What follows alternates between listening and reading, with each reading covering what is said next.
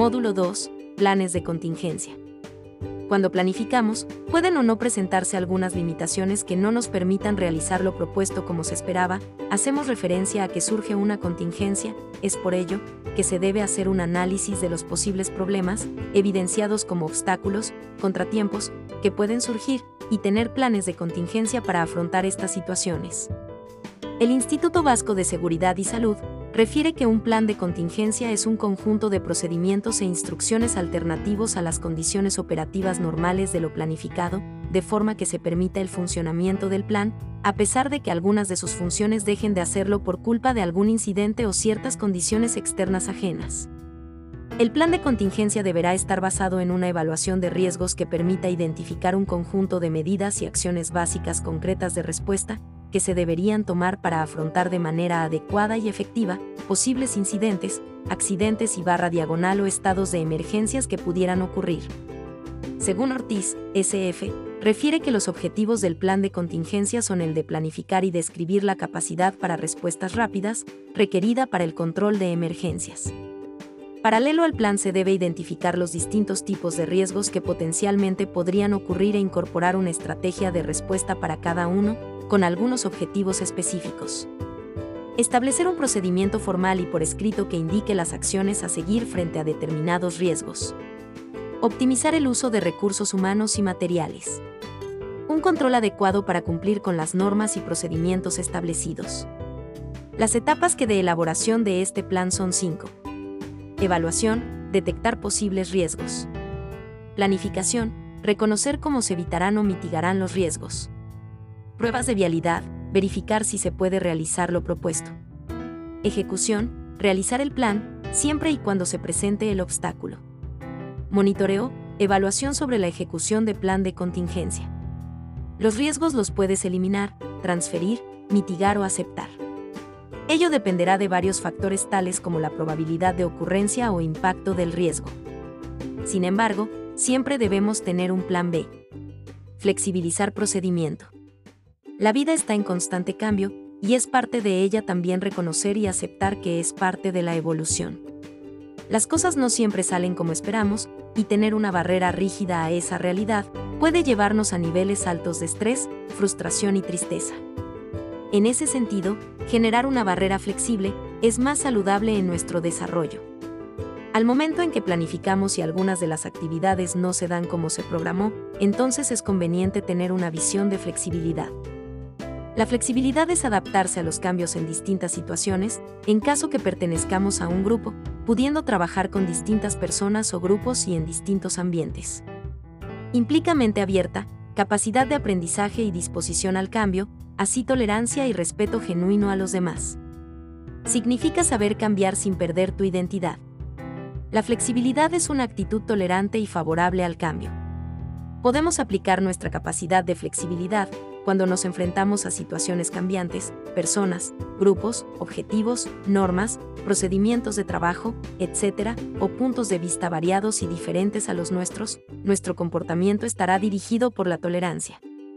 Es necesaria porque el entorno cambia permanentemente, demandando cada vez más personas con capacidad de aprendizaje, propensas a salir de su zona de confort y capaces de desenvolverse con facilidad trabajando en distintos ambientes y en diversas situaciones. Cabe resaltar que, la adaptación varía de una persona a otra y puede variar de un momento a otro en un mismo individuo, Vallejo, 2011. El tener una visión flexible ante lo que nos sucede es un proceso de aprendizaje continuo. Existen conductas rígidas que hemos aprendido y también es posible desaprenderlas y generar el cambio por otras más funcionales. Adaptación al cambio. Como mencionamos, frente a los imprevistos que puedan surgir, es recomendable tener la visión con la capacidad de flexibilizar los procedimientos, esto implica que se debe dar un cambio a lo previamente establecido, por consiguiente, uno se debe preparar para el cambio. El cambio como proceso requiere que sepamos manejar eficazmente nuevos procedimientos, adaptándonos a las necesidades y demandas que surjan en esa secuencia, además de considerar que este proceso no sigue un procedimiento estático y predeterminado, sin embargo, se pueden implementar medidas y estrategias que puedan ser permeables a cualquier variación que aparezca en el proceso de adaptación. Para ello, podemos hacernos las siguientes preguntas. ¿Cuál es el origen del cambio? ¿Cuáles son sus impactos positivos y negativos? ¿A quiénes involucra el cambio? ¿De qué forma se genera? ¿Qué debo hacer al respecto? Aceptar y asumir el cambio permitirá enfocarse en que existe una nueva realidad constantemente y facilitará aprender a vivir en ella. Cuadrado, 2010. En este sentido, las cualidades necesarias serán identificadas fácilmente al comprender que el cambio no es solo organizativo o tecnológico, sino también, y fundamentalmente, cultural y de comportamiento. Jiménez, 2012. En este proceso de adaptación al cambio, algunas actitudes que la pueden favorecer de manera eficaz son Manifiesta curiosidad e interés por aprender permanentemente. Investiga nuevos caminos y formas de hacer las cosas. Actúa como motor del cambio ayudando a los demás a asumir e integrar nuevos roles, objetivos, normas, procedimientos, herramientas, etc. Escuchar a los demás y saber ceder, aceptando sinceramente las opiniones de los demás. Detección y solución de problemas. La detección oportuna de posibles problemas es fundamental para hacer frente a ellos en el proceso de planificación y así generar la solución a ellos con el plan de contingencias. En ese sentido, emplearemos la técnica de solución de problemas. Primero identificamos el problema, nos damos cuenta que algo está sucediendo, para luego definirlo, especificar las condiciones iniciales, cuáles son las causas y qué consecuencias generan, examinando las relaciones de causa y efecto. Una vez detectado e identificado las causas y consecuencias del problema, toca definir las soluciones.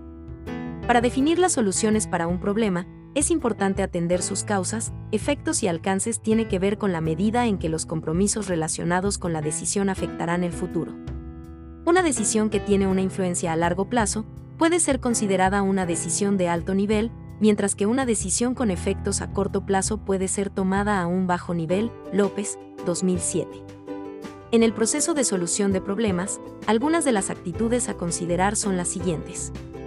No tener temor a enfrentarse a los problemas, aunque tengan difícil solución. Vivir los problemas como algo sustancial a la vida. Dedicar poco tiempo a pensar en el problema e invertir mucho a encontrar soluciones. Pensar más en las soluciones que en el problema. Buscar alternativas y probar las soluciones hasta encontrar alguna satisfactoria. Utilizar todos sus recursos disponibles para encontrar soluciones y pedir ayuda cuando lo considere necesario. Reflexionar, analizar e identificar las causas y elementos implicados en el problema. En conclusión, detecta los posibles problemas, defínelos y genera estrategias de solución que puedes plasmar en un plan de contingencia.